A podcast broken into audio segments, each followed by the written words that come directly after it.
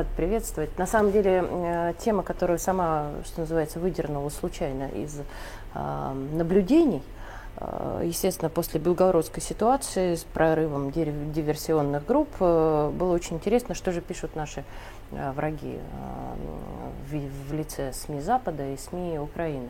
Очень интересно пишут вещи. Оказывается, это, естественно, не украинские диверсионные группы, и техника тоже, собственно, не совсем их, а это наши русские, оказывается, ребята, которые просто не хотят мириться с тем, что в бедной России происходит.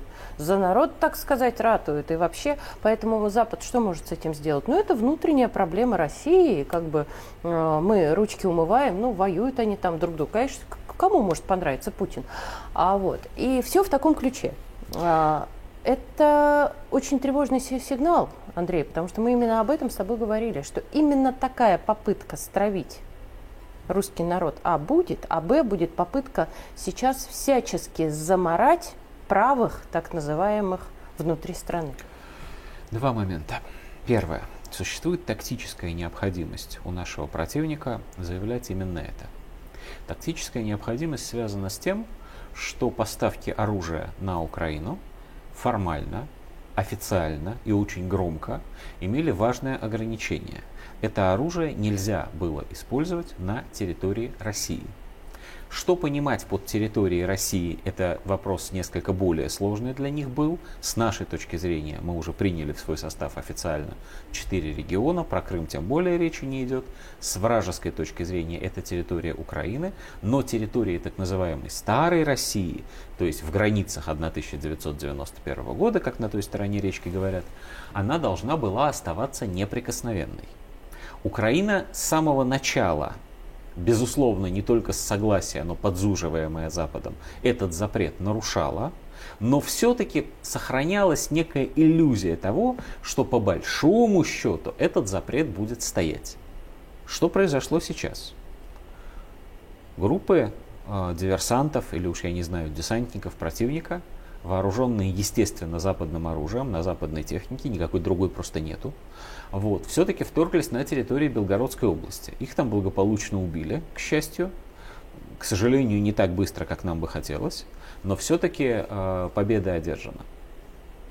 Однако, тот факт, что это было сделано на западной технике, безусловно, является обстоятель... э, достоянием общественности.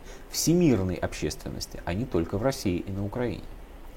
Западу надо определить как-то к этому отношение – Запад сначала попытался устами там некоторых представителей дел Белого дома сделать вид, ну мы не знаем, что происходит, они там как-то сами. Это не очень прокатило, потому что, ребята, если вы не знаете, то кто, простите, управляет Украиной? Они довольно быстро это, видимо, сами поняли. И вот тогда возникла именно так, как тактическое решение версия о том, что нет, это не были украинские войска, и тем более это не были люди, которые, значит, обучены на Западе и так далее, а это были какие-то российские, не хочу слово русские к ним, вот сознательно совершенно, не хочу слово русские к ним применять, российские повстанцы, борцы с преступным режимом Путина, которые, значит, вот ведут гражданскую войну. Но Непонятно, это так... правда, как у них э, западное оружие и техника. Ну, в Энторге купили, Конечно, прости да. прощения за грубую шутку. Угу. А, нет, тут другое важно. Тут важно, что это совершенно тактическое э, сиюминутное решение на самом деле имеет прямое отношение к западной стратегии. Если мы посмотрим на то, чем занимается э, очень существенная часть политической гомиграции из России, причем не только те, кто убежали э, за последние полтора года, там, спасаясь от мобилизации, а и те, кто уехали гораздо раньше, то мы обнаружим, что они довольно последовательно пытаются создать на Западе другую Россию – и вот это словосочетание «другая Россия», оно тоже появилось не вчера. Словосочетание «другая Россия» появилось в, именно в стратегии значит, наймитов Ходорковского много лет назад. Они пытались создавать, и даже действовала, собственно, организация под таким названием. Сегодня в качестве другой России они проводят конференции, они проводят, значит, съезды представителей разнообразных национальных общин – значит, стремясь развалить Россию, они создают, как им кажется, протопарламент в Польше. они создают, пытаются создать правительство в изгнании, и они устами очень известного экстремиста, террориста, иностранного агента, находящегося в розыске Ильи Пономарева, вот редкий случай, все перечисляешь о человеке, и ему все эти... Э, Идут. Э, и, и, да, вот эпитеты, очень они ему подходят, прямо как на него специально были сшиты. Они устами этого персонажа, который признавался в убийстве Дарьи Дугиной, mm врал, кажется, но да, моральную ответственность на себя взял, не сотрешь. А, они объявляют о создании как раз национального легиона, который должен воевать против России и состоять из эмигрантов. Очень похоже на то, что в следующий период войны, а мы понимаем, что война не закончится ни завтра, ни через месяц, боюсь, что и через год тоже, а в следующий период войны попытки симулировать наличие русского легиона, э, легиона да. Да, наличие некой а Власовской вооруженной силы, которая от имени другой России воюет против России настоящей, эти попытки станут более частыми, они станут лучше поддерживаться западными медиа, и они станут более, так сказать, фундированными, потому что сформировать из нынешней эмиграции армию, конечно же, нельзя. Вот, это не, да и воевать они это не, готовы, не Конор да. там образца 44 -го года, где еще белых офицеров хватило на несколько полков. Вот эти воевать, конечно, не будут. Я не, я не думаю, что они и пара сотен наберется. Умеют. Да, это такие диванные войска. Но симулировать, но сделать вид, но соединить в одни подразделения с боевиками бывшей Ичкерии – с боевиками из Грузии, которые имеют опыт неудачный, но все-таки боев с русскими, с боевиками еще там откуда-нибудь, вот, объявить все это русским национальным движением они вполне могут. И у этого будут, как ты совершенно справедливо заметила, две цели. Первая цель и главная продемонстрировать людям на Западе, что Россия не едина. И вторая цель, тоже главная, продемонстрировать людям в России – что Россия не едина. А знаешь главная цель? Нет, не... Э, Гранты. А, получить. нет, это, это, слушай, ну и об этом даже смешно упоминать. Бочка ну, варенья, бочка Основная. варенья, да, корзина да, печенья, да. мальчиш плохиш, да. это понятно.